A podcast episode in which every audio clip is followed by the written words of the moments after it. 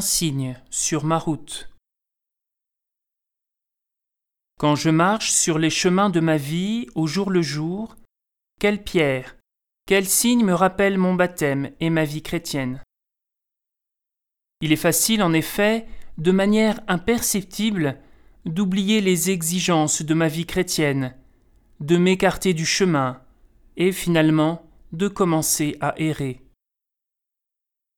Sur ces routes de Samarie, aux collines plantées d'oliviers, j'ai besoin de ces petits cairns pour retrouver ma route sous peine de me perdre.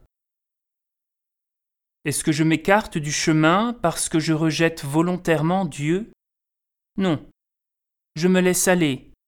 Je me laisse balloter par le monde, par la vie quotidienne, sans m'en rendre compte.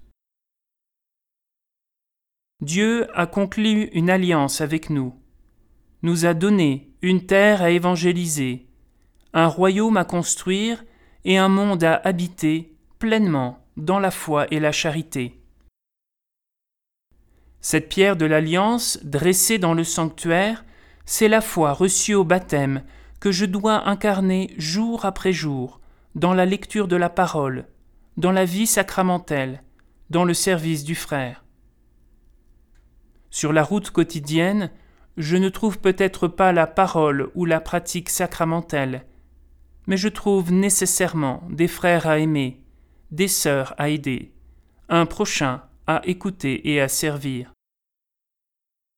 Dieu pose des pierres, des signes sur notre route.